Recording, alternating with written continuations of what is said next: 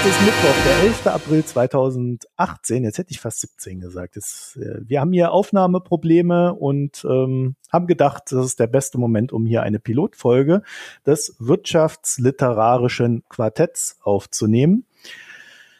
Ja, was ist das? Das ist ein neues Format, was wir hier einfach mal ausprobieren werden. Jetzt zwei, drei Folgen, auch mal gucken, wie das bei euch ankommt. Und wir werden uns für jede Folge ein Buch raussuchen und dieses Buch dann zu viert besprechen. Und unser erstes Buch ist von Leonhard Fischer, Spitzname Lenny, ja, so wie das unter Gangmitgliedern üblich ist.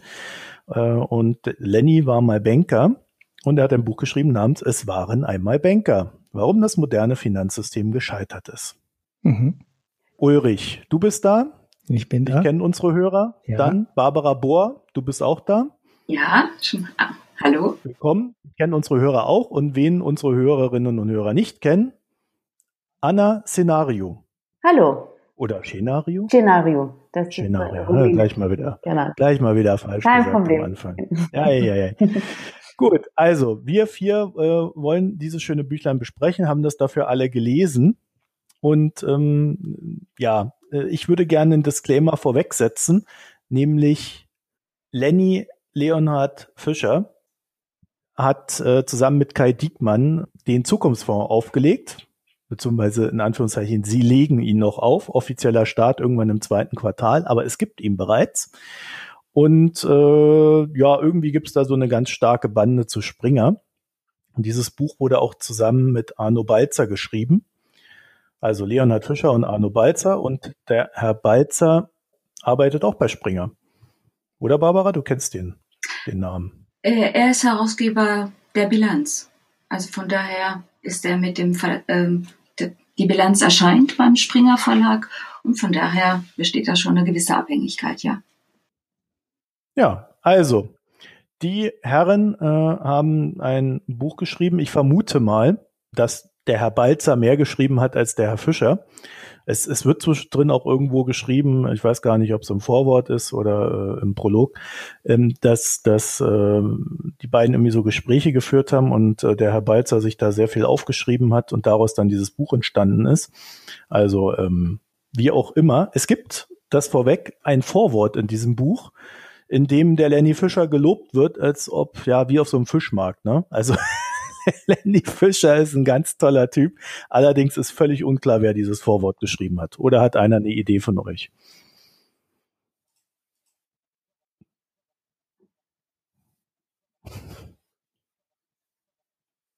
Ah. Es ist halt so, in diesem Vorwort ist dann so ein Satz, jetzt hat Lenny Klammern, endlich Ausrufezeichen, gemeinsam mit Arno Balzer zu Papier gebracht, was ihn schon lange bewegt. Das klingt halt nach einer dritten Person. Vielleicht hat sogar Kai Diekmann geschrieben. Das kann nicht sein. Also das habe ich auch zunächst gedacht. Aber die beiden waren schon auf dem Gymnasium zusammen.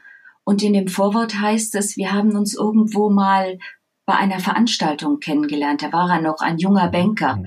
Äh, das, das kann also nicht sein, weil die Freundschaft Fischer, Diekmann, das ist eine ältere. Hm. Aber ja, es, es hätte sein können. Sachdienliche Hinweise nehmen wir gerne entgegen. Wer ist derjenige welcher?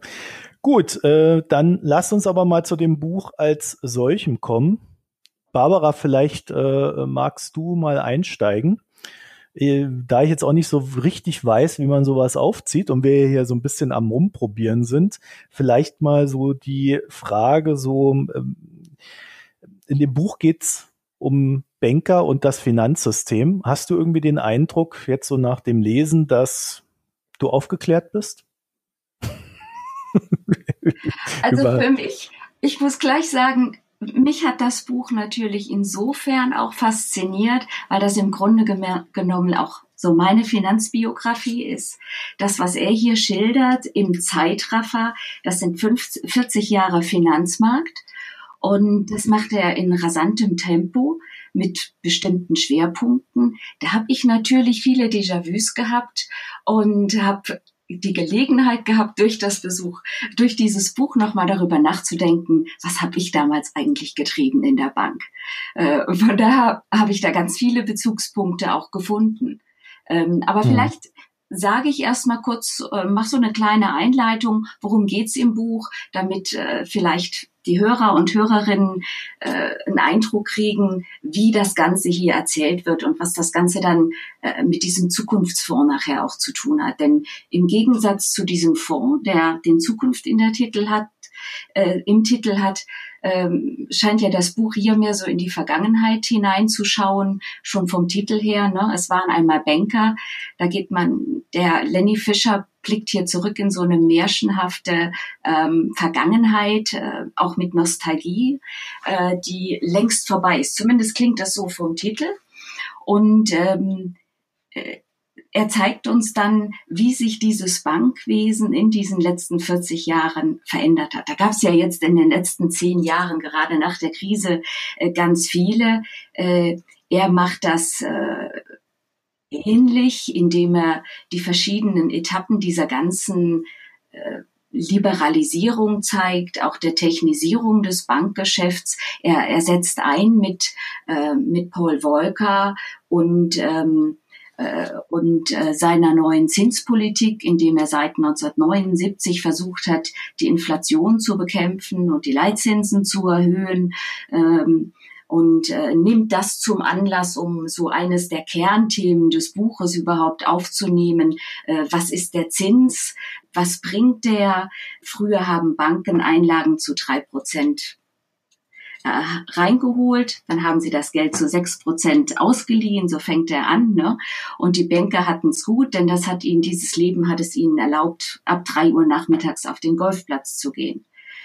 Und äh, auf dieser alten Regel baut er dieses ganze Buch auf. Und die Frage, die sich durch das ganze Buch zieht, ist, lohnt es sich heute überhaupt noch zu sparen? Und nachher, ich meine, der Zukunftsfonds ist natürlich dann seine Antwort, äh, aber so schnell ist er dabei nicht. Bevor er in diese Zukunft geht, äh, blickt er eben da zurück und äh, äh ja, ne, nach Volker geht es eben dann Schlag auf Schlag mit der Deregulierung. Er erzählt von den Zeiten unter Reagan, unter Thatcher, wie er selber dann 87 eingestiegen ist, äh, der Big Bang, der kurz vorher in London stattgefunden hat, die, die Hedgefonds, äh, die Private Equity Unternehmen, die angefangen haben, hier dass die Schattenbanken wichtiger werden zu lassen, die Kreditblasen. Und das ist gerade in Bezug auf äh, die Zinsen Zinsen dann auch so das zweite Hauptthema neben dem Anliegen, die Verschuldung, die zugenommen hat. Und äh, da werden so, da kommen UK und die USA sehr schlecht weg, weil die einfach über ihre Verhältnisse leben. Und das ist etwas, äh, wovon sich die deutschen Privathaushalte eben nie haben äh, mitreißen lassen. Die haben weiterhin ihr Geld gerne zur Sparkasse getragen. Das ist im Grunde genommen auch das Zielpublikum äh, dieses Buches, hier mal verständlich zu machen, was ist mit den Banken in den letzten 40 Jahren passiert, äh, wo stehen wir jetzt und wie können wir für diese Leute, die gerne sparen wollen, wie können wir das eigentlich auch attraktiv werden lassen. Also das geht dann auch weiter, natürlich mit der Finanzkrise auch mit dem äh, Zusammenbruch von Lehmann, danach der, wie er es nennt, die Finanzrepression durch die weltweiten Zentralbanken, so werden wir quasi 230 Seiten lang durch die letzten 40 Jahre geführt, äh, um nachher zum, zu einem kleinen anti-elitären Ausblick zu kommen und da, dahin zurückzukehren, dass wir immer noch ganz, ganz große Angst haben müssen vor der Inflation, die quasi wie ein Naturgesetz irgendwann wieder kommt. Und deshalb muss man eben beim, beim Anlegen ein paar Tipps äh, berücksichtigen, die, er, die sie dann endlich nach 233 Seiten äh, dann auch mal preisgeben. Na, das ist, das ist so der Inhalt des Buches, in dem Lenny Fischer, der eine ganz wichtige Person war in der Bankenwelt dieser Zeit. Er war Vorstand bei der Dresdner Bank. Äh, er ist später ähm, er war dann auch äh, Vorstand bei der Allianz. Er ist später in die Schweiz gekommen und hat die Versicherung die Wintertour übernommen, war da das äh, eine Tochter von der Credit Suisse war, war auch gleichzeitig Geschäftsleitungsmitglied bei der bei der Credit Suisse. Also er, er, er war ein ganz wichtiger Akteur in diesen Jahren und er kommt aber als Akteur im Buch überhaupt nicht vor, geißelt aber die Finanzmärkte und eine Verantwortung, die mehr und mehr an Computer und Algorithmen weitergegeben werden. Das ist so, das ist so das Buch aus meiner Sicht. Äh, vielleicht habt ihr noch ein paar andere Ergänzungen dazu. Ja, kurzer Einschub. Äh, Anna hat's leider rausgehauen. Äh, ihr Internet hat die ganze Sache hier nicht mitgemacht und da wir das jetzt schon mehrfach versucht haben aufzunehmen, hatten wir beschlossen, dass Anna dann äh, ja draußen bleibt für diese Folge und wir beim nächsten Mal andere Wege versuchen zu finden, sie reinzuholen. So, das gut. Arme Anna äh, das ganze langweilige Buch gelesen und jetzt darfst du gar nichts dazu sagen. Ja, Ulrich, äh, du hast deine Meinung zu dem Buch ja gerade fast schon gesagt. du fandest das Buch sehr langweilig. Ich habe heute denn? im Vorgespräch auch zugegeben, dass ich die letzten 25 Seiten erst heute zu Ende gelesen habe. ähm, wobei ich das Buch ehrlich gesagt gar nicht so schlecht fand. Ähm, man, also für mich war es halt langweilig, weil ich bis auf die sag ich mal, ersten zehn Jahre der Geschichte, die in dem Buch beschrieben wird, das eigentlich alles live mitbekommen habe, ne? So mehr oder weniger intensiv mitbekommen habe, weil es halt mein Steckenpferd ist, dieses ganze Börsen- und Wirtschaftsthema. Und äh, spätestens äh, seit LTCM und dem Zusammenbruch dieses äh, großen Nobelpreisträger gekürten äh, Hedgefonds und der anschließenden Staatsrettung hatte ich die Themen eigentlich alle schon auf der Agenda, gerade die letzten zehn Jahre ja, die sind halt noch besonders präsent gewesen. Da steht also, und da das Buch jetzt nicht wirklich in die Tiefe geht, steht da für jemanden, der den Wirtschaftsteil ähm, ja in halbwegs vernünftig gelesen hat, jetzt nicht so wahnsinnig viel Neues drin. Also eigentlich steht fast gar nichts Neues da drin.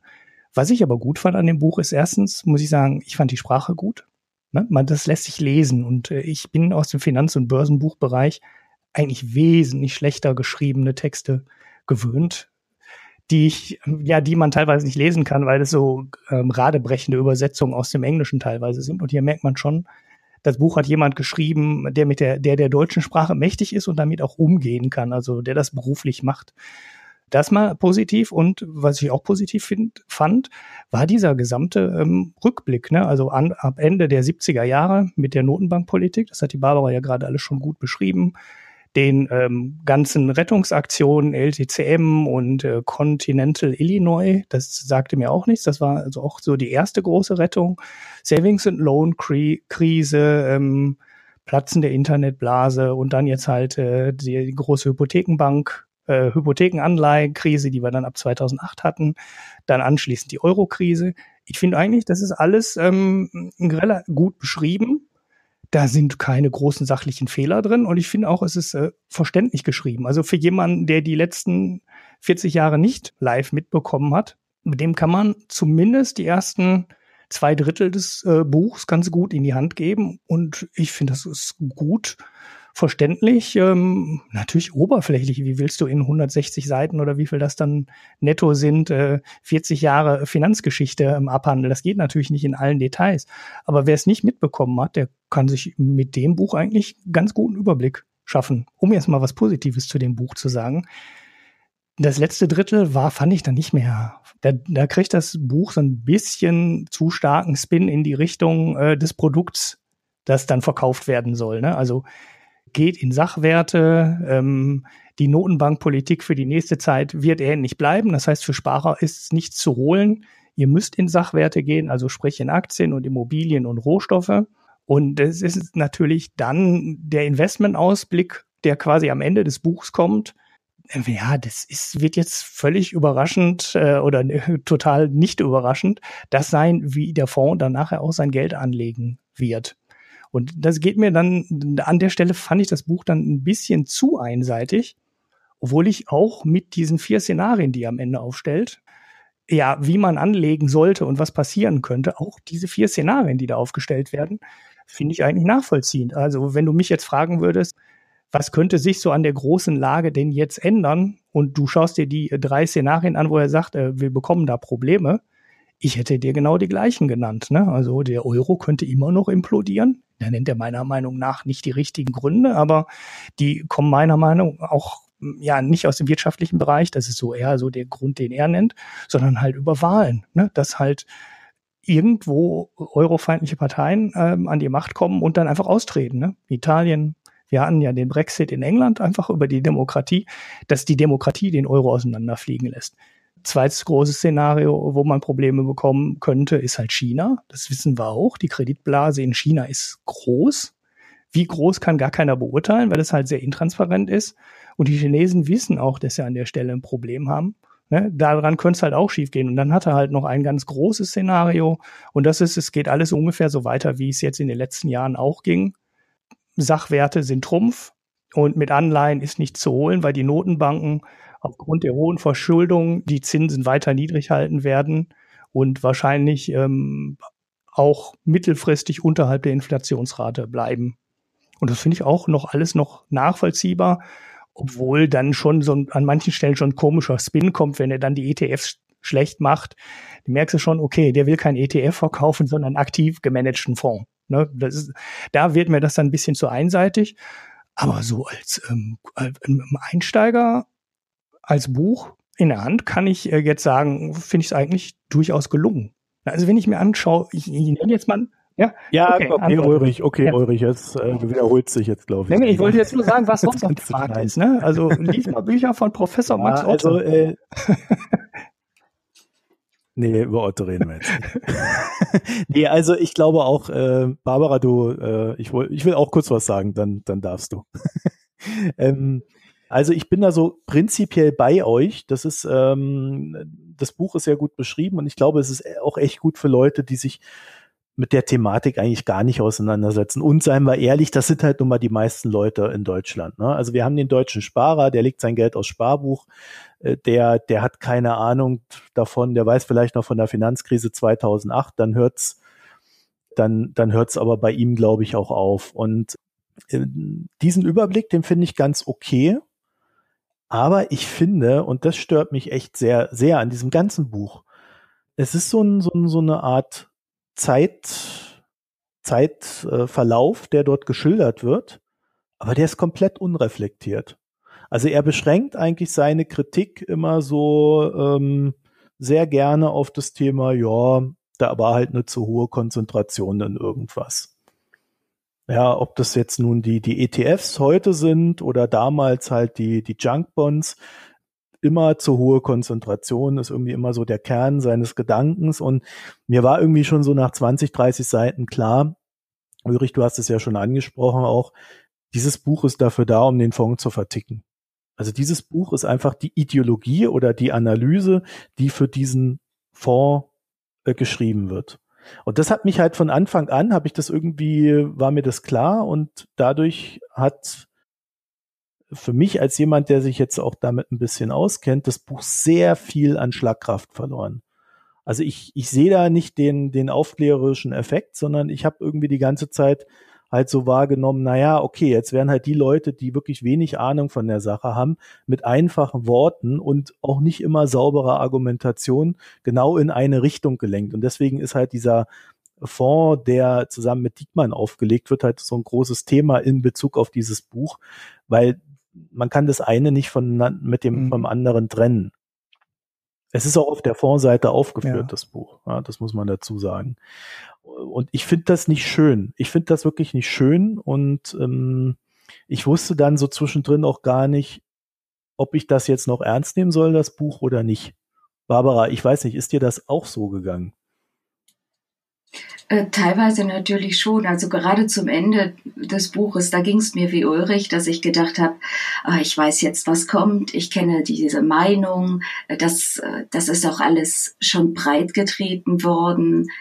Das, die letzten Seiten waren sehr langweilig. Und ihre Empfehlungen sind ja jetzt auch nicht gerade ja so sophisticated. Ne? Also sie wollen ja schon, dass äh, der Sparer, die Sparerin nicht unbedingt sein Ge das Geld aufs Sparkonto stellt, sondern sie wollen ja schon, dass die Leute sich an Sachwerte ranwagen, wie sie das nennen, aber eben auf sehr vorsichtige Weise und das ist ja auch nicht besonders neu.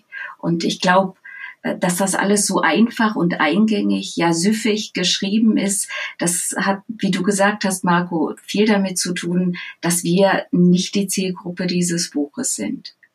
Also ich, äh, es gibt so an einigen Stellen gibt es dann auch dieses äh, Autorenwir, das den Leser mit einbezieht.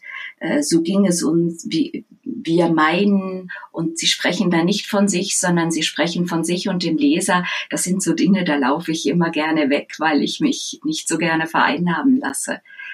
Aber das, das ist, das ist ihre Geschichte. Und äh, sie sehen, dass die Leute, die sparen wollen, äh, an Wert verlieren und wollen das mit ihrem Fonds eben besser machen. Mhm. Es ist so eine Betrachtung, das hast du, glaube ich, gerade gesagt, Barbara, ähm, so eine Betrachtung von außen und eigentlich war ähm, der Lenny Fischer ja Beteiligter. Ne? Das ist schon ein bisschen komisch und an manchen Stellen merkt man das dann auch in der Begründung für die Krisen. Also den Aspekt der erfolgsgetriebenen Vergütung der Banker, das ist so ein Aspekt, den er gerne runterspielt. Also den hätte ich stärker betont in der Begründung für die Krise als er. Aber da merkt man halt auch, dass er ähm, ja selber beteiligt war und sich auch nicht reflektiert und in den Boni, die er damals garantiert auch ähm, bekommen hat, nicht das wirkliche Problem sieht. Das kann man ein bisschen anders gewichten. Trotzdem fand ich diese, ähm, diese Auflistung noch okay. Nur zum Ende hin äh, wird es natürlich schon eindeutig in die Richtung des Produkts gelenkt, was er verkaufen will. Ich fand es aber in dem ersten, in den ersten zwei Drittel des Buchs jetzt nicht so schlimm, dass ich gesagt hätte, ja, das Buch darfst du auf keinen Fall lesen, das ist ganz schlimm und äh, der will ja nur ein Produkt verkaufen. Die ersten zwei Drittel des Buchs fand ich echt okay. Ja, also ähm, was mir halt noch aufgefallen ist, dass er sich sehr stark immer wieder so an den Algorithmen abarbeitet. Was natürlich, wenn du einen gemanagten Fonds verkaufen willst, nicht äh, völlig von der Hand zu weisen ist, dass du das doof finden musst. Es ist natürlich, ähm, kann man halt sagen, auch immer so ein bisschen Arbeitsplatzerhaltung. Ne? Auch die, und vor allen Dingen, was er dabei ein bisschen so verschweigt, ist, er, er suggeriert, dass die das algorithmenbasierte Trading dass das, dass die irgendwie alle das Gleiche machen würden, aber das stimmt nicht. Also du hast sicherlich diese ETS, die da möglichst billig, äh, möglichst billig irgendwie Indexfonds ab, abbilden wollen. Es gibt aber auch einen Haufen Algorithmen, die äh, genau wieder darauf ausgelegt sind, die Schwachstellen in den Bestandsalgorithmen zu entdecken und äh, daraus ihr Kapital zu schlagen. Da gab es ja dann teilweise echt wilde Geschichten mit angetäuschten Orders und so weiter, die dann alle verboten worden sind. Aber im Kern ist auch das Thema algorithmenbasiertes Trading ein wesentlich komplexeres, also in dem Sinne, dass da auch versucht wird, verschiedene Strategien, verschiedene Modelle zu fahren und äh, das natürlich mit äh, entsprechend großen Massen, so dass ein Markt in jedem Fall stattfinden kann. Mhm. Und wenn man schon dieses Ding aufmacht, dass äh, Algorithmen äh, negativ sind, dann finde ich, sollte und muss man das irgendwie wesentlich besser erklären. Also da, da fand ich, war so eine sehr große Schwachstelle auch in dem Buch, ähm, weil, weil das halt einfach nicht die Realität abstellt, wie dieser Markt ist. Mhm. Ja, ja, das stimmt. Ähm, was mich an, an seinen Seitenhieben äh, auf die Algorithmen und überhaupt die Computer äh, genervt hat, ist erstens mal, äh, ist das der Bereich, aus dem er selber kommt. Und zweitens ist das auch wieder so eine Weitergabe an der, Verantwort an äh, der Verantwortung. Er sagt auch an einer Stelle, die äh, so schön passiv, glaube ich, ist das konstruiert. Äh, die Verantwortung ist längst an die Computer abgegeben. Das ist doch Blödsinn. Also natürlich haben wir einen automatisierten Handel. Äh, programmiert haben das immer noch Menschen und die haben die Verantwortung für diese Programme. Und das, darauf geht er überhaupt nicht ein. Und äh, das hat mich gestört, äh, überhaupt, dass er, ja, und damit sich selbst auch aus der Verantwortung nimmt als Akteur, als einer der wichtigsten Akteure äh, aus dieser Zeit. Aber natürlich, es, es stimmt. Also das Buch lässt sich über große Strecken gut lesen. Ja, was empfehlen wir jetzt den Hörern? Die ersten zwei Drittel lesen, lesen und dann aufhören. ja, man muss das Buch, glaube ich, äh, vor dem Hintergrund lesen, dass es äh, ein Fondsmanager geschrieben hat oder zumindest den Großteil der Gedanken äh, zu diesem Buch beigesteuert hat, der einen aktiv gemanagten Aktien- und sachwerteorientierten Fonds mit möglichst großen Freiheiten äh, verkaufen will. So, und dann, klar, äh, wenn ich das Buch geschrieben hätte, ich hätte Sachen anders gewichtet. Ich wäre auch kein Beteiligter gewesen und hätte meine eigene äh, ja, äh, Rolle in dem Spiel auch nicht ähm, reflektieren müssen. Aber das, das sind natürlich Sachen, die fehlen. Aber ja gut, das Buch hat auch 275 Seiten. Es ist offensichtlich ein Taschenbuch. Also wir hatten es nur als PDF. Aber es ist äh, sehr übersichtlich, was auf einer Seite steht. Das heißt, es muss eigentlich ein Taschenbuch sein ja, da, da bleibst du halt oberflächlich und wenn du jetzt meinst, Marco, das mit den das mit dem ähm, Computertrading wäre nicht vernünftig erklärt, ja klar, das stimmt, das ist gar nichts wirklich vernünftig erklärt. Ne? Also auch der Zusammenbruch äh, des LTCM Hedgefonds und so, das bleibt natürlich an der Oberfläche. Ne? Das ist eine, eine, ja eine wichtige Entwicklung gewesen, aber da kannst du über das ganze Thema auch wahrscheinlich fünf einzelne Bücher über 200 Seiten drüber schreiben. Und der muss jetzt halt irgendwie auf drei oder vier ähm, quetschen. Ja, klar, bleibst du da an Stellen oberflächlich und kannst an vielen Stellen auch einfach, ähm, ja, nicht immer beide Seiten der Medaille komplett beleuchten. Dass die eine Seite, die etwas unterbeleuchtete Seite, ähm, immer die ist, die dann einem Zweck dient, nämlich am Ende, wie gesagt, das Produkt zu verkaufen. Vor dem Hintergrund muss man es halt lesen, weil sonst ähm, kann man, glaube ich, auf die schiefe Fährte kommen und sagen, hey, der kann ja alles so gut erklären, der hat total den Durchblick und der legt bestimmt mein Geld in Zukunft auch gut an. Aber wie wir wissen, ist die Erklärung der Vergangenheit zigfach einfacher als die Prognose der Zukunft. Und das ist natürlich dann so eine Gefahr des Buchs, die man bekommt, wenn man diesen ganzen guten, aber wie gesagt im Nachhinein guten Beschreibungen der ganzen Ereignisse der letzten 40 Jahre folgt äh, und daraus folgert, äh, der kann die nächsten 40 Jahre auch vorhersagen. Und darin kann man durchaus eine Gefahr sehen in, in dem Buch. Weil das, das ist halt so das, was man bei Mr. Dax oder Professor Otte und so auch sehen kann. Die Leute sehen den Fondsmanager ähm, oder den äh, Finanzthemenerklärer dann in den Talkshows und glauben dann, dass der auch das Geld gut anlegen kann und auch in Zukunft gut anlegen kann, nur weil er relativ griffig und ähm, verständlich irgendwelche Sachen erklären kann, die gerade in der Finanzwelt passieren. Aber das Erklären können und das Beschreiben können der Vergangenheit hat mit der Zukunft ähm, der Anlage relativ wenig zu tun. Naja, ich würde ja sogar noch widersprechen, dass er es gut erklärt. Ich äh, nehme mal ein Beispiel. Äh, Zitat aus dem Buch. Die Derivate werden derart komplex, dass sie zu Intransparenz und massiver gegenseitiger Abhängigkeit im Finanzsystem führen. Mhm. Also, der, der, der Satz ist einfach Bullshit. Ja, wir haben zwei, gerade 2008 haben wir die Erfahrung gemacht, dass nicht unbedingt die Komplexität der Derivate ein Problem ist, sondern dass diese Vollidioten von Banker diese Derivate nicht in gescheiten Systemen gehandelt haben, sondern die teilweise äh, über Zettel. Ja, die haben da einen Zettel liegen gehabt, dann ruft einer an, ey, ich brauche mal 10.000 von denen, äh, 50.000 nominal da hinten, schmeiß mir die mal rüber. Ja, dann notieren die sich den ganzen Kram und haben dann so, so eine Art Zettelwirtschaft, als ob ich mir hier so eine, so eine Stickies überall hinkleben würde. Und da haben die erst mal ein paar Monate gebraucht, diese ganze Zettelwirtschaft überhaupt wieder so zu organisieren, um zu begreifen, wer welche Verpflichtungen gegenüber wem hat. Das war nicht die Komplexität der Derivate, sondern das Fehlen von ordentlichen Systemen. Und zwar von ordentlichen Handelssystemen für diesen ganzen außerbörslichen Mist. Und das hast du auch heute teilweise noch. Und dass er, dass er einfach sagt, ja, das ist so komplex, die Derivate. Äh, also wenn es so ist, dann müsste man nach der Regulierung schreien, die sagt, also wenn keiner, wenn selbst die Banker nicht mehr begreifen, was sie da handeln, dann darf man es nicht in den Handel lassen. Aber das ist nicht der Fall gewesen. Die wussten sehr genau, was sie handeln. Nee, gut. Und ich finde, gerade solche Sachen äh, durchziehen dieses Buch. Ja, du hast es immer wieder bei jedem Thema, das wird so dermaßen runtergebrochen und zwar komischerweise immer dann, wenn man ihn auch selber in die Verantwortung nehmen könnte, dass ich einfach sagen muss, ich würde selbst dann aufpassen, dieses Buch zu lesen, um so einen groben Überblick zu bekommen, weil es einfach manipulativ ist.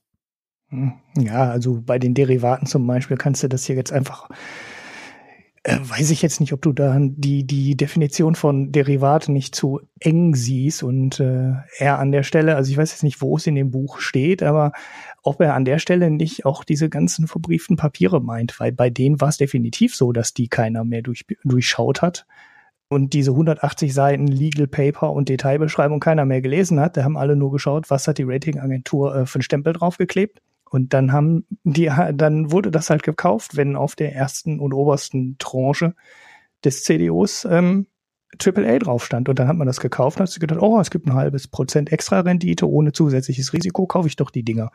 Und ja, äh, weiß ich nicht, ob du. Das war doch aber nur die, das war nur die Rechtfertigung nach innen, um diese Dinger kaufen zu können, die ja eine hohe Rendite versprochen haben. Das Hauptproblem war, dass die am Ende nicht mehr wussten, wer welche im Depot hat. Aufgrund dieser ganzen blöden Zettelwirtschaft. Ja, und dass sowas nicht thematisiert wird, sondern dass auf die Komplexität der Teile runtergebrochen wird. Also, äh, das, sorry, aber das geht so nicht. Und das, wie gesagt, das hast du hier halt überall in diesem Buch.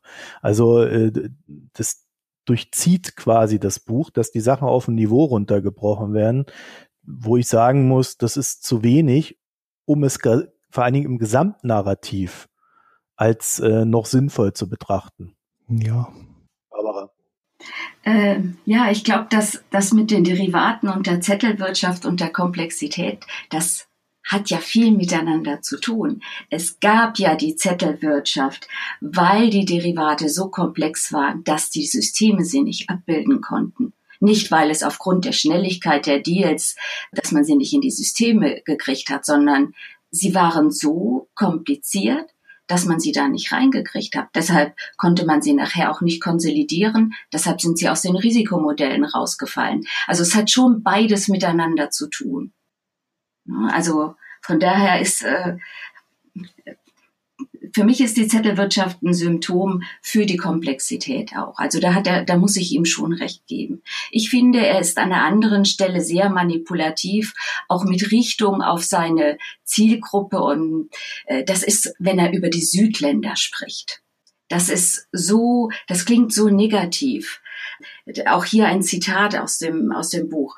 Schlüsselfaktoren sind die Leistungsbilanzdefizite der Südländer. Und er spricht immer über diese Südländer. Ich meine, wenn man mit einem Martin Wolf von der Financial Times spricht, äh, dann ist das nicht äh, deren Defizit, sondern dann sind es die Überschüsse Deutschlands, die das Ganze verursacht haben. So kann man das auch sehen.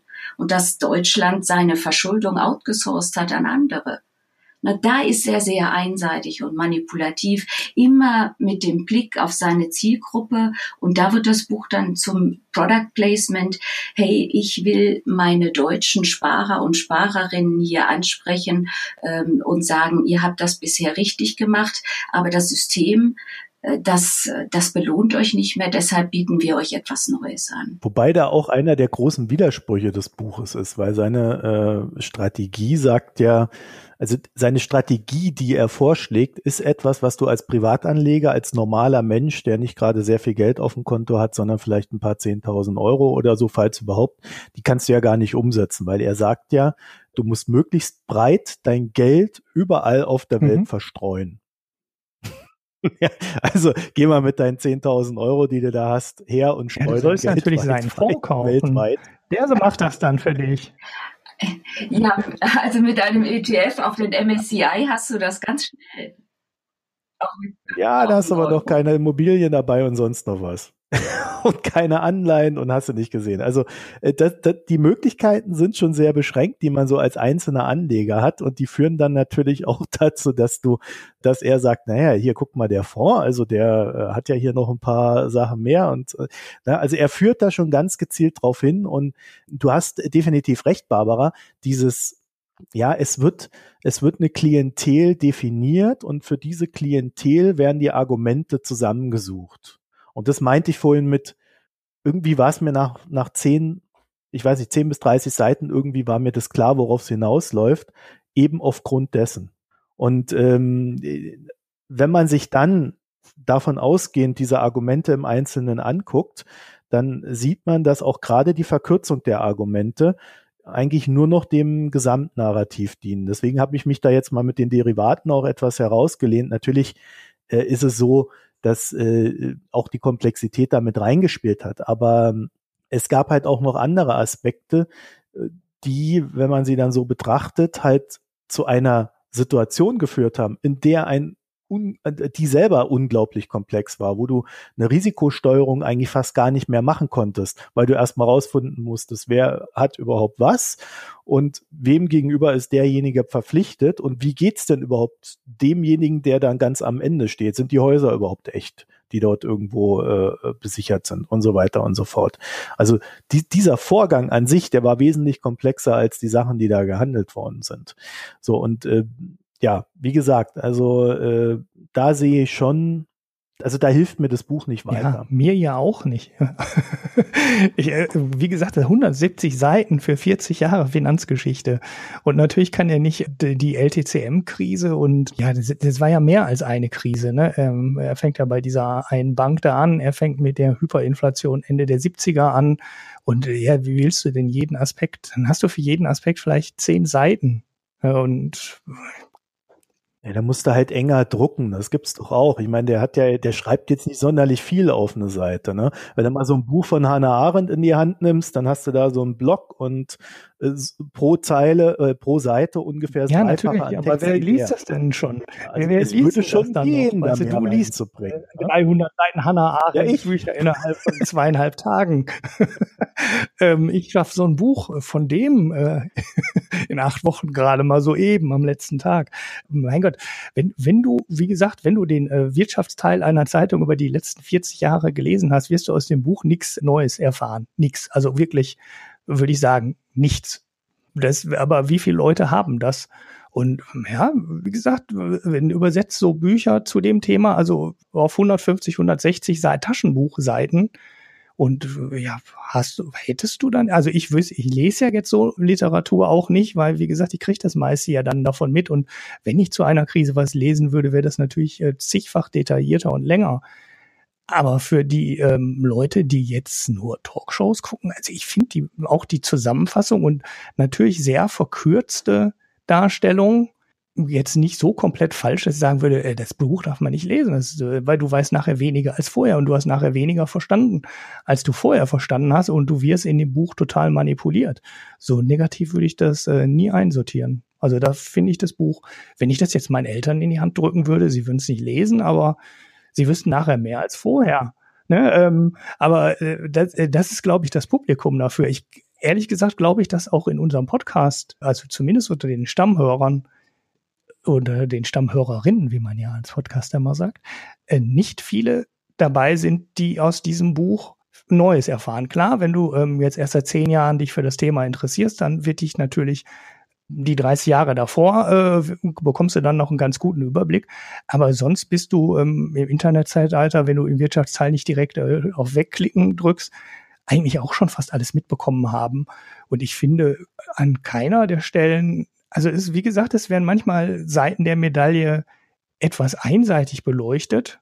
Kann man anders gewichten, aber die Stellen, wo jetzt, wo da komplett manipulativ äh, nur die eine Seite beleuchtet wird, die finde ich jetzt ehrlich gesagt nicht. Wie gesagt, das Thema Boni finde ich ein ganz gutes Beispiel. Das wird durchaus erwähnt und es gäbe Leute, wie ich auch, die das höher gewichten würden.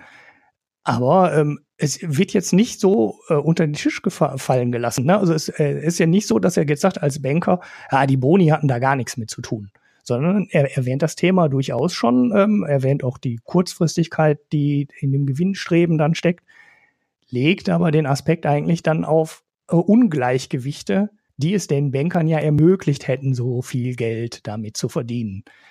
Klar, das Thema kann man anders gewichten. Allerdings, wenn ich die Zeitung auflese, wenn ich in Talkshows reingucke, da sitzen genug Leute rum, die sagen, die Boni sind schuld und nur die Boni und nur deswegen ist das alles äh, komplett aus dem Ruder gelaufen und deswegen haben wir die große Finanzkrise bekommen. Das ist auch Quatsch und äh, da bekomme ich in den Medien oder auch in Talkshows deutlich äh, einseitigere Darstellungen der Probleme, als ich sie in dem Buch bekomme.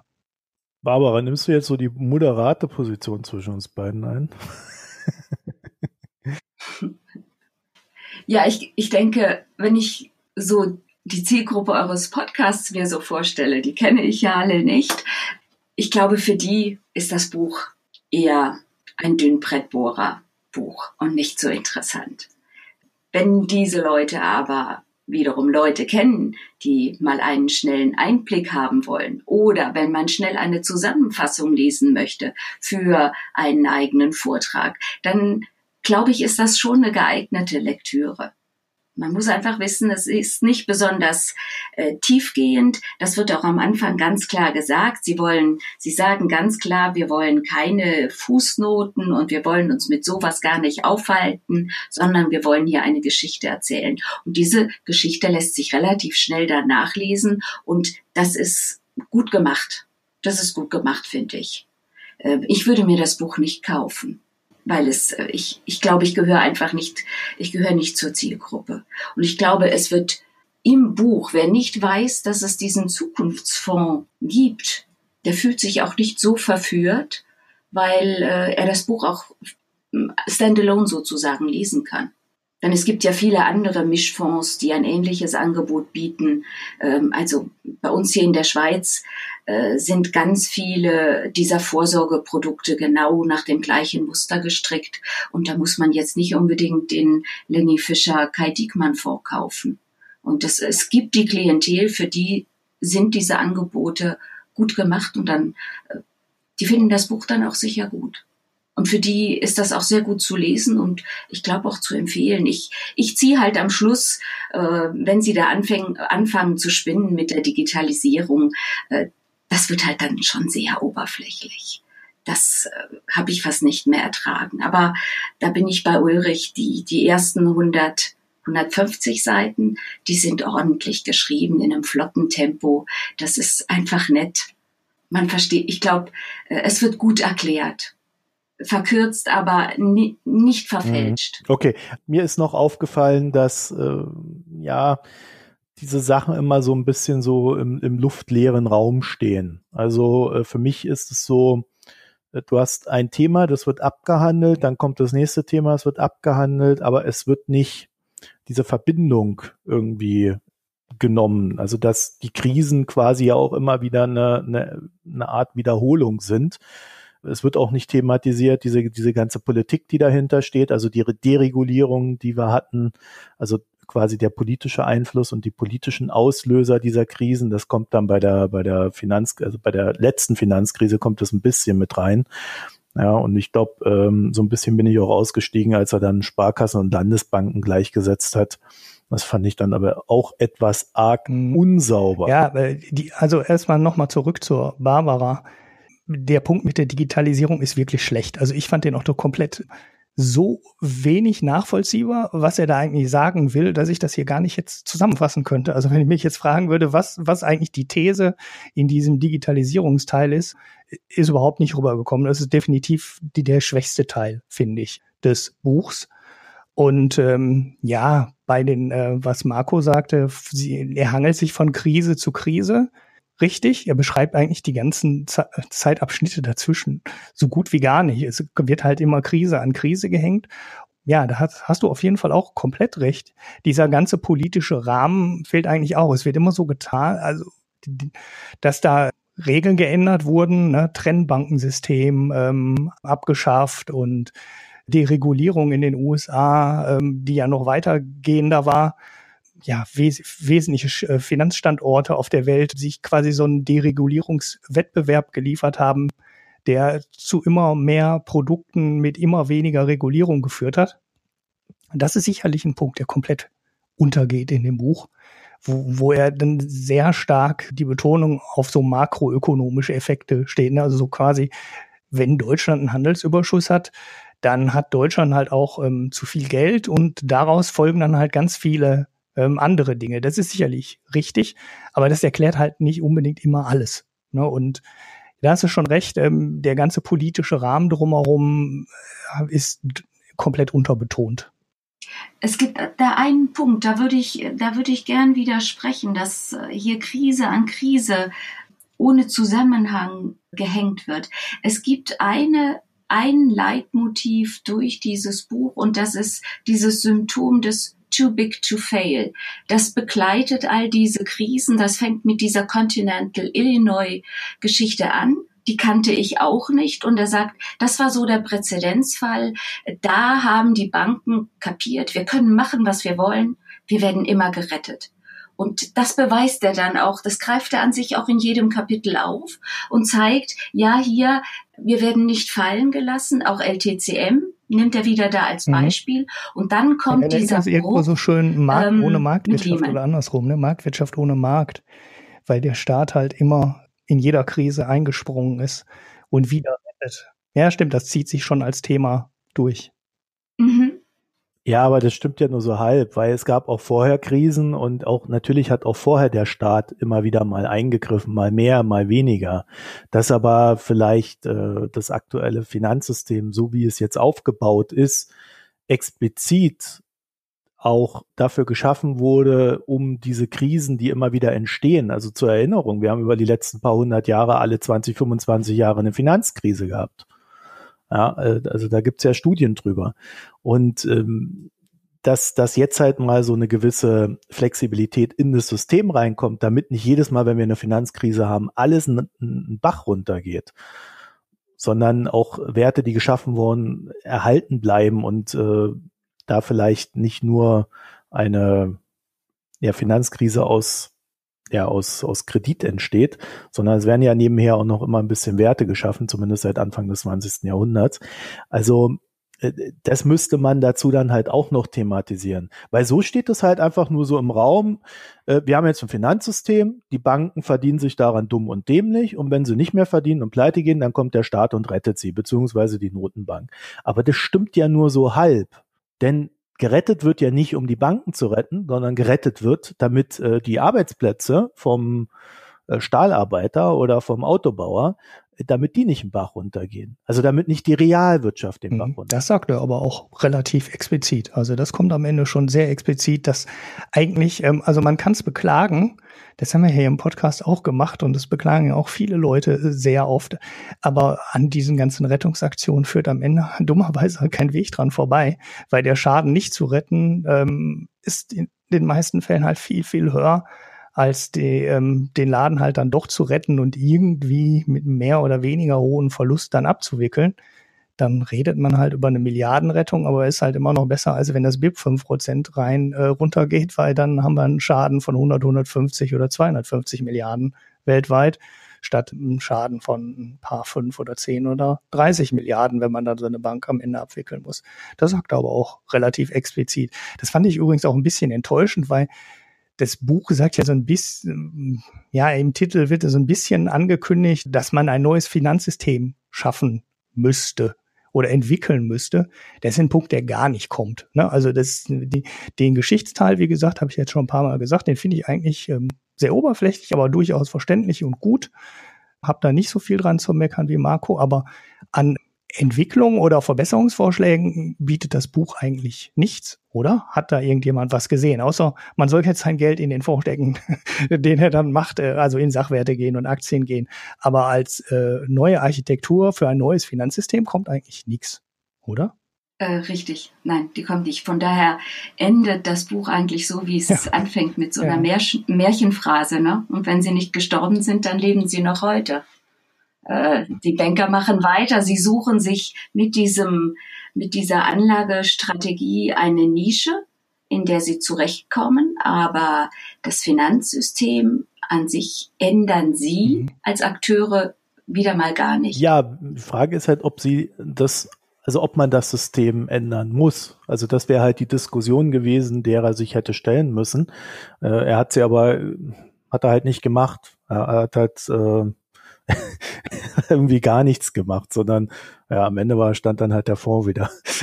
also, das äh, fand ich auch so ein bisschen enttäuschend, was mir halt noch so ein bisschen auffällt, er spielt da so ein bisschen auch mit ja, popkulturellen äh, Einsprengseln, sind es nicht eher so kulturelle Einsprengsel, wenn er dann so Anliegen in Zeiten der Cholera schreibt als Überschrift für seine Kapitel und so.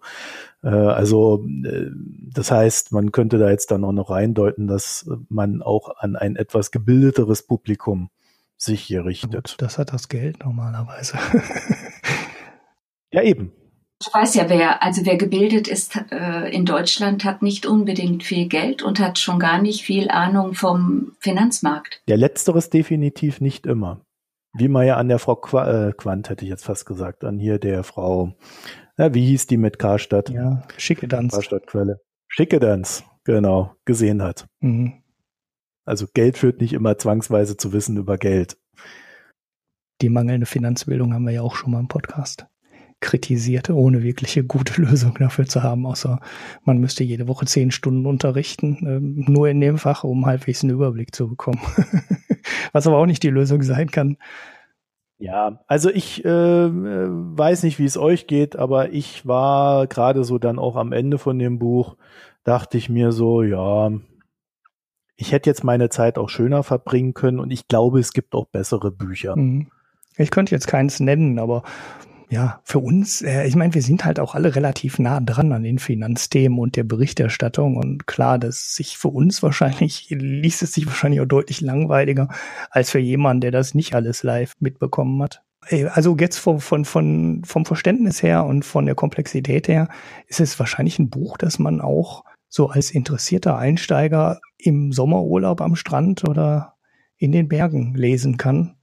Weil du musst äh, dir merken, wo du stehen geblieben bist und dann noch drei, vier Sätze vorher wieder lesen und dann kommst du nach einer halben Stunde oder nach einer Stunde Pause auch wieder problemlos in das Thema rein. Und wenn du es, wie gesagt, nicht mitbekommen hast, lernst du ein bisschen was dabei. Wir haben euch ja jetzt die Vorwarnung quasi gegeben, äh, dass man einige Stellen durchaus anders gewichten kann und manche Zusammenhänge auch anders erklären könnte, wenn man nicht einen aktiv gemanagten Fonds am Ende verkaufen will. Aber wenn man das weiß, also sprich unseren wunderschönen kleines, unser wunderschönes kleines Podcast-Experiment dann gehört hat, ähm, kommt man, kann man das, glaube ich, mit dem Disclaimer dann doch ganz gut lesen. Und wenn euch dann noch 180 Seiten im dritten Teil langweilig wird, dann wisst ihr ja, könnt ihr es auch einfach weglegen. da kommt nicht mehr so wahnsinnig viel, wenn euch nur der ähm, Geschichtspart interessiert. Naja, also du bist ja sehr gnädig hier mit diesem Buch. Also ich würde sagen, ähm, mir würde da so ad hoc einfallen, äh, um generell sich mit der Materie zu beschäftigen. Also auch so als Einstieg, wenn man sich näher damit beschäftigen will, so die Klassiker, John Kenneth Galbraith, ähm, ja, der hatte hier eine kurze Geschichte der Spekulation oder der große Crash 1929. Also da habe ich in den Büchern mehr Wissen vermittelt bekommen als hier über das und auch über die Finanzkrise 2008 gab es ja auch andere Bücher, äh, wo ich dann sagen würde, dann soll man halt lieber ein Spezialbuch darüber lesen und dann ist man da mal ordentlich informiert. Aber also das Ding hier, also mir hat das nichts gebracht. So, Barbara, und du machst jetzt die Modera die moderate Zwischenmeinung, oder? das Buch ist nett geschrieben, süffig und trotzdem, es ist halt inhaltlich äh, flach. Ich würde jetzt, äh, es gibt ein paar nette Teile, aber trotzdem so empfehlenswert ist es nicht. Also ich würde dann eher sowas wie The Big Short empfehlen. Da kriegt man wirklich mal einen guten szenischen Einblick auch was, was am Finanzmarkt passiert ist. Klar, das ist dann nur ein Einblick. Das sind nicht die 40 Jahre Geschichte. Äh, aber ich glaube, ich glaube, das ist ein, das ist dann eindrücklicher und vor allem, äh, mir fehlen einfach die Akteure. Die, auch die Verantwortungsübernahme. Es ist immer dieses dumme System und dieser dumme Markt. Herrgott, nochmal, da muss man dann was tun. Und das tun sie jetzt nicht. Sie spielen einfach weiter mit, halt auf kleiner Flamme. Ja, ich, und das verzeihe ich ihm. Das verzeihe ich ihm nicht. Ja, also da muss ich auch sagen, das ist auch etwas, was mich so im Unterton immer sehr gestört hat, dieses, das System und diverse Akteure, die, die er dann immer noch so anspielt, auf die er anspielt. Und dann auch so dieser Duktus, äh, der dann auch so drin ist, ähm, quasi der Mehrheitsmarkt. Ja, also das, was so dem, dem, dem wütenden Pegida-Mann so die, die, die Mehrheitsmeinung ist oder die Mainstream-Meinung, das hat er ja echt über die Algorithmen auch noch geschafft reinzubekommen und dieses Fremdbestimmungsthema und so weiter. Also ich, ich, ich weiß nicht, ich, ich fühlte mich da echt, äh, also deswegen bin ich so unzufrieden mit dem Buch. Ja, also es war, waren sehr viel so indirekte Sachen drin, wo ich einfach gesagt habe, nee, das brauche ich nicht, das will ich nicht. Mhm. Ja, ich kann es schon nachvollziehen. Ich, ich finde es ja auch sehr, sehr oberflächlich, aber für jemanden, der gar nichts mitbekommen hat, ist es okay. Also es sind 150, 160 Seiten dieser Geschichtsteil. Das, das, den dritten, das äh, letzte Drittel, ähm, wie gesagt, das kann man sich meiner Meinung nach auch durchaus sparen. Aber nur mal als Vergleich, The Big Short ist 350 Seiten lang. Ne? Und da geht's um fünf Jahre und nicht um 40 Jahre. Klar, dass du das so nicht aufbereiten kannst ich lese auch nicht genug Bücher, um jetzt einen anderen eine Alternative empfehlen zu können. Natürlich ist The Big Short ein viel besseres Buch. Dann muss er halt ähm, zehn Bücher lesen von der Qualität, um dann einen Überblick zu bekommen. Muss man wissen, ob man das möchte. Ne?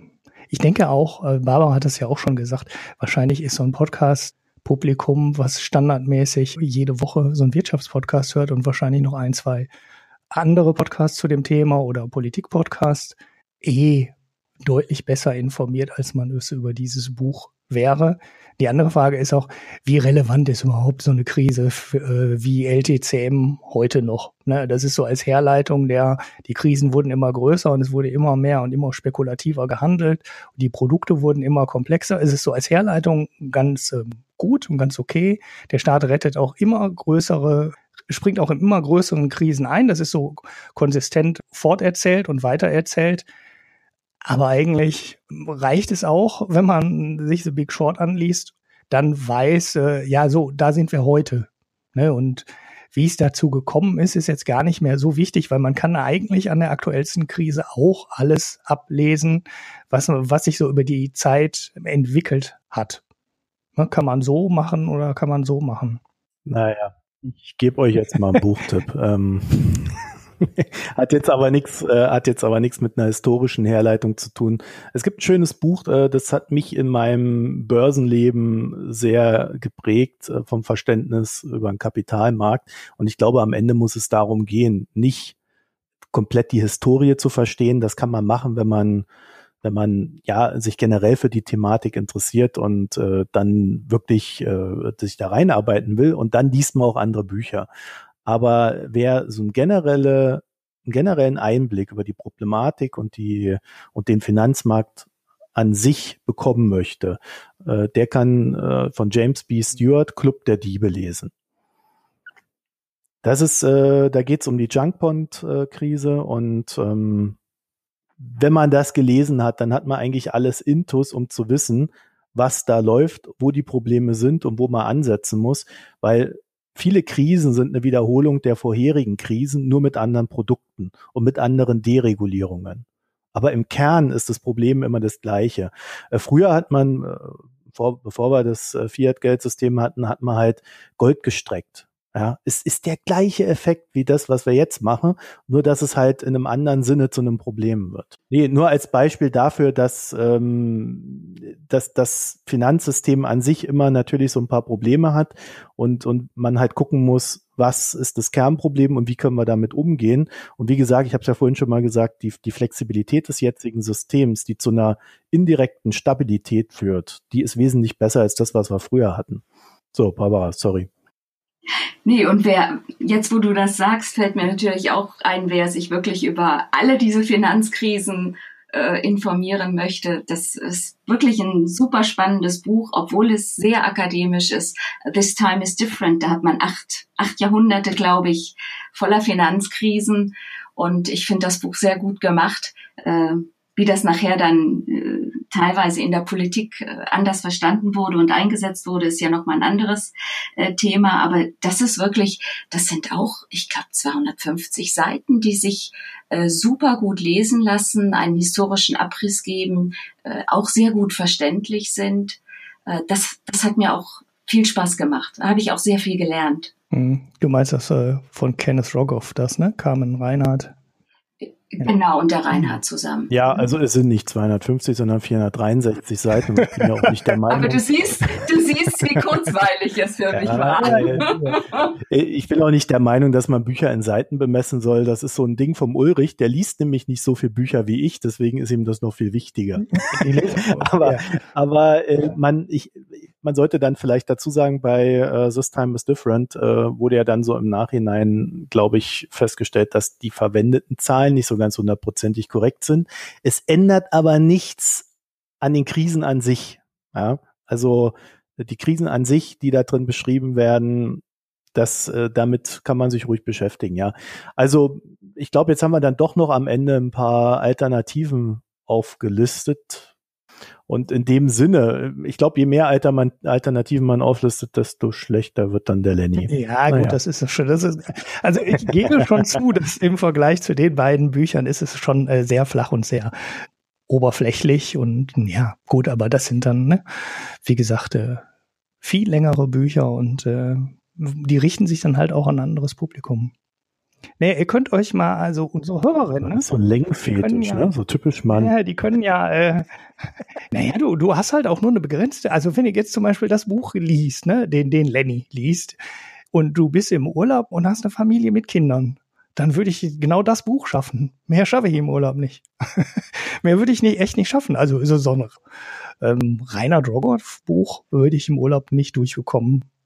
Also, ne, das ist halt schon eine andere Menge. Das muss dann, das nehme ich, das, wie gesagt, ich habe es versucht, ne? Das Buch habe ich, das habe ich im Urlaub, äh, habe ich, glaube ich, 150 Seiten davon gelesen. In zwei Wochen Urlaub. Ja, also das schaffe ich nicht so den. Verwechselst du das jetzt nicht mit dem Piketty, weil von dem hast du das Nee, nee, den erzählt. Piketty habe ich nicht zu Ende gelesen. Den äh, Rogoff Reinhardt, äh, das habe ich zu Ende gelesen. Deshalb gut. Ah ja, seht, seht ihr, er hat die ja, Zeit. Das ist aber jetzt auch ne, 2011 oder 2010 irgendwann so um den Dreh entstanden. Äh, da, das dauert, dauerte dann auch zu Hause. Ne? Also ich habe das irgendwie dann im Herbst zu Ende gelesen, nachdem ich im Urlaub, im Sommerurlaub damit angefangen habe.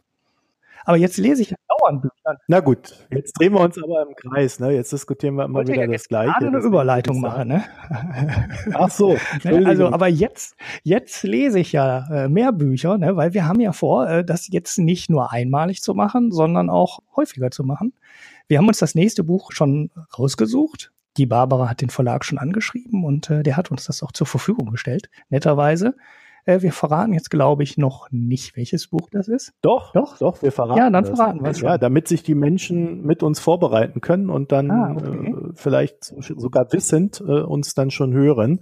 Das können wir ja auch ein bisschen testen, ja. ne? wie es ist, wenn die Hörer das oder Hörerinnen das schon schon wissen und wie es ist, wenn sie es nicht wissen. Also Barbara, stellst also, du das mal vor, weil du hattest es ja ähm, gepickt quasi. Genau, das ist, wir haben jetzt nach einem Banker haben wir das Buch einer richtig seriösen äh, Ökonomin, das ist die Kate Roworth. Äh, da, äh, die hat ein Buch über die Donut-Ökonomie geschrieben. Und da geht es darum, wie man jetzt eben, der Fischer verlangt das, sie schreibt das Buch darüber, wie man die Wirtschaft umkrempeln kann, dass sie auch nachhaltig ist. Was echt witzig ist, weil so ein Donut ist so das Unnachhaltigste, was ich mir vorstellen kann. Ne? ja. Ja, ich, ich, ich, stolp, ich bin auch über das Bild gestolpert, aber das können wir ja dann auseinandernehmen. Und äh, wenn andere Zuhörer, Zuhörerinnen das Ganze auch schon gelesen haben, dann freuen wir uns, glaube ich, auch über Fragen und über Anregungen. Mhm. Die wir dann die sind auch gerade auf Lesetour, dummerweise, aber heute, ne? Ich glaube, heute sind sie in Köln, aber wir nehmen ja jetzt heute auf. Ähm, deshalb konnte ich dann da nicht mehr hinfahren. Ja, ich auch nicht. Und äh, wir hoffen, dass nächstes Mal dann auch Anna wieder dabei ist. Und äh, ja, wenn ihr die Folge kommentieren wollt, könnt ihr auf www.mikroökonomen.de gehen mit OE, nicht mit Ö. Und dann könnt ihr kommentieren, da könnt ihr den Spenden-Button oben drücken, da könnt ihr uns Gutes tun. Ihr könnt das auf iTunes liken oder haten. Und Ulrich, Barbara, ich glaube, dann sind wir durch, oder? Ja, ich glaube, mehr müssen nee, wir. Mehr gibt's so Lenny echt nicht. Fast länger darüber geredet, als man braucht, um das Buch zu lesen. Ja, aber das gehört ja auch dazu. Also so ein Buch steht ja, also zumindest für mich steht so ein Buch nie alleine, sondern es steht natürlich immer in dem Kontext, was ich sonst so lese. Ja, und ich lese natürlich neben Zeitungsartikeln, lese ich auch Studien, ich lese andere Bücher, äh, erstaunlich wenig Wirtschaftsbücher zugegeben, aber für die Wirtschaftsbücher, die ich bisher gelesen habe und in diesem Kontext, finde ich es halt, ja, dann eher doch nicht so, weißt du? Mhm. Also deswegen ist es, glaube ich, nicht ganz verkehrt, auch darüber zu reden, was so die Alternativen gewesen wären. Mhm. Packen wir eigentlich Affiliate-Links in die Show Notes? Könnten wir ja machen zu allen Büchern, ne? Boah, ja, ich habe dir diesen Amazon Mist irgendwann mal gegeben, aber ich weiß nicht. Äh, ja, mein Gott, wenn, wenn uns ja, Ich bin aber so zurückhaltend bei sowas. Will, also, ja, dann kann er drüber klicken und dann kriegen wir ein paar Cent ab. Wobei, wobei natürlich, äh, ihr solltet dieses Buch nicht kaufen, um uns Gutes zu tun, sondern äh, wir haben ja jetzt, also ich zumindest ja gesagt, ihr sollt es nicht kaufen. naja, wir können ja auch die anderen verlinken. Also geht ja nicht nur darum. Also. Rainer Drogoff und äh, äh, Michael Lewis da, The Big Short, The Big Short und so, die können wir ja alle reinwerfen. Die werfen wir alle in die Show Notes mit einem Link zu dem großen Online-Buchhändler, den man eigentlich nicht supporten sollte. Aber ähm, ja, äh, der zahlt. ich lese fast nur noch keine Bücher, also mir ist das völlig Wumpe. Ich bin da nicht so. Ja. Ja. Naja, jetzt haben wir uns aber un unbeliebt genug gemacht. Barbara, vielen Dank, dass du dir die Zeit genommen hast. Gerne. Und dass du das hier auch immer wieder organisierst. Also wir müssen nur noch die Bücher lesen. Barbara besorgt sie. Finde ich echt gut. Und wie gesagt, wir hoffen, dass Anna dann nächstes Mal auch dabei ist. Und dann haben wir unser geplantes Quartett. So, vielen Dank, ihr beiden und bis bald. Tschüss. Ciao. Bis bald.